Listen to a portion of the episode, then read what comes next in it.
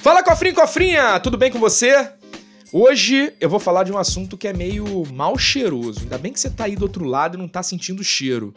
Eu vou falar de cocô, de bosta, de cagada, de besteiras que você pode estar tá fazendo com o teu orçamento doméstico. Vou falar de cinco cagadas que muita gente comete no dia a dia, nos seus orçamentos familiares e que acabam fazendo as pessoas a ficarem mais pobres, né?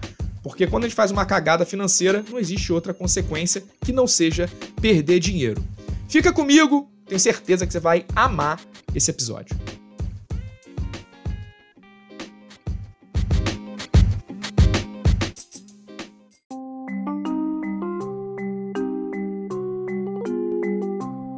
Então vamos falar da primeira cagada financeira, que essa eu tenho certeza que todo mundo já deve ter feito alguma vez na vida. Se você ainda não fez, então nunca faça, já que agora você está assistindo esse vídeo, né? Eu tô falando de pagar o mínimo da fatura do cartão de crédito. Às vezes tem aquele mês que a gente gasta um pouco mais do que devia, tá lá, sem controlar. Por exemplo, final de ano acontece muito isso, que tem presente de Natal, tem Réveillon, tem um monte de confraternização, amigo oculto de empresa. Aí você vai gastando aquele cartão e aí quando chega na hora de pagar a fatura, quando você olha para tua conta, você não tem dinheiro. Então, o que, que é muito comum para você continuar, digamos assim, podendo utilizar o cartão? Você paga o mínimo da fatura. Só que aí, quando você faz isso, começa a incidir o tal dos juros do rotativo. E os juros do rotativo do cartão é nada mais, nada menos do que o maior juros que o banco hoje pode te cobrar. Ele supera cheque especial, supera o empréstimo pessoal, supera o consignado. O cartão de crédito hoje é realmente uma verdadeira armadilha quando você não paga tudo.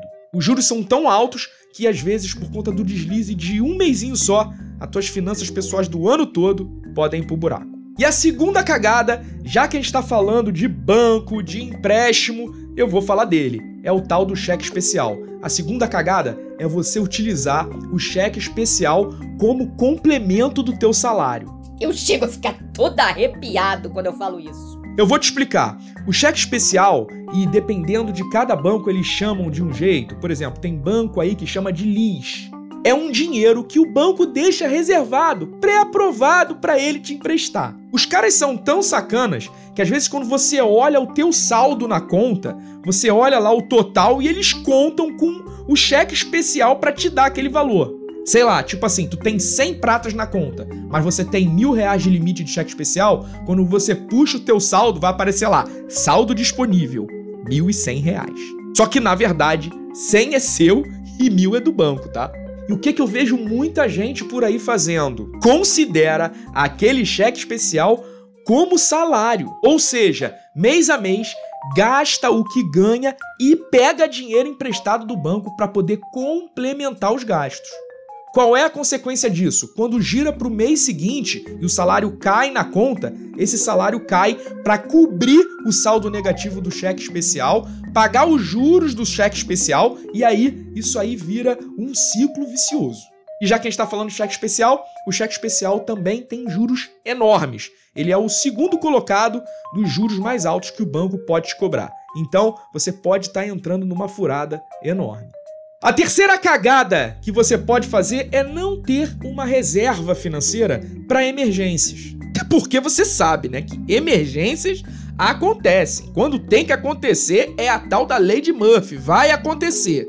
E às vezes são emergências que você não tem como fugir. Por exemplo, sei lá, você trabalha com teu carro e o teu carro quebra. Se você não tiver o carro, você não consegue trabalhar. Sei lá, você hoje está como motorista de aplicativo ou você é taxista, algo parecido. Então se o teu carro quebrou, você vai ter que consertar, não tem jeito. E aí, quando você não tem uma reserva para isso, você vai ter que usar o crédito. Seja o crédito do cartão, onde lá no final você não vai ter dinheiro para pagar a fatura, e aí a gente vai estar tá falando daquela primeira cagada que eu já falei, ou seja, dinheiro emprestado, seja no banco ou às vezes até de uma financeira. Isso.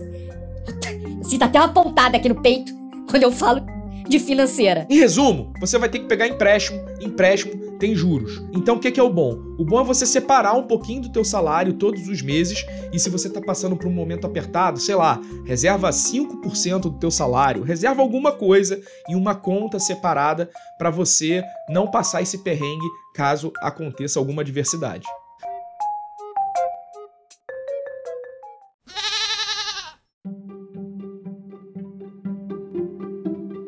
A quarta cagadinha que você pode fazer no teu orçamento é ser desorganizado ou desorganizado o suficiente para ficar pagando conta atrasado todo mês. Sobre o que, que eu tô falando?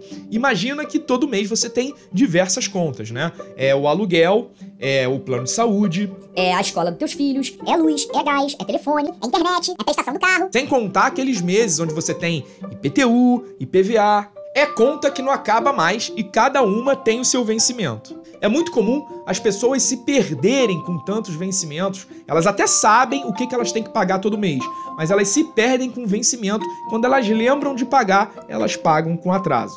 As contas de consumo, por exemplo, normalmente têm juros e mora quando você atrasa. E esses juros e mora normalmente vem na fatura do mês seguinte. Então, às vezes, quando você atrasa, nem parece que você está pagando alguma coisa a mais, porque você acaba pagando o valor real da fatura, que você pagaria se tivesse pagando lá no vencimento. Só que no outro mês, esses juros e essa mora vem cobrando. E aí o que, que acontece quando você se enrola todos os meses? Todo mês você está pagando mais pelo serviço que você está utilizando. Eu só dou um nome para isso, não tem outro. É dinheiro indo pelo ralo. A quinta e última cagada que eu tenho para te contar, que é muito comum, é que as pessoas, elas normalmente, quando elas tentam poupar algum dinheiro, elas tentam poupar só no final do mês. Mas aí do que, que você tá falando, cara?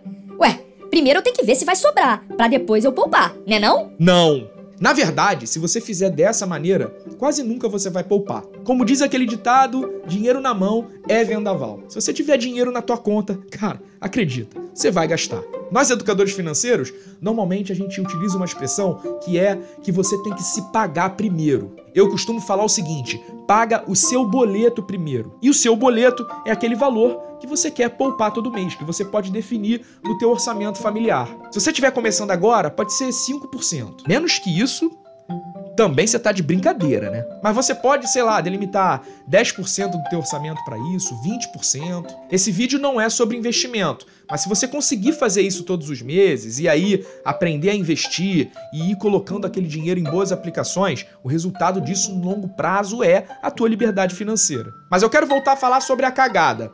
Quando você deixa para poupar lá no final do mês, é batata o que vai acontecer. Você vai gastar o teu dinheiro todo e só vai poupar quando sobrar. Isso acontece com a maioria das pessoas. Acabam poupando quando, sei lá, recebe um prêmio no trabalho ou vende alguma coisa e aí sobra um dinheirinho e aí sim coloca numa aplicação. Quando que na verdade o grande poder das coisas é você conseguir poupar mês a mês. Então a regra aqui é o seguinte: o ideal é você pegar aquele dinheiro, aqueles 10, 15, 20%, Logo quando o salário cai na tua conta, você já coloca numa conta separada e aí depois você vive com o resto. Ó, acredita no que eu tô falando. Eu tenho dezenas de alunos que começaram a fazer isso e começaram a ter uma rotina poupadora todos os meses. É claro que no primeiro mês você fica um pouco dolorido, né, digamos assim, porque você tem que aprender a viver com 80% do teu orçamento, por exemplo, mas depois você se acostuma e o resultado é muito positivo para você e para tua família.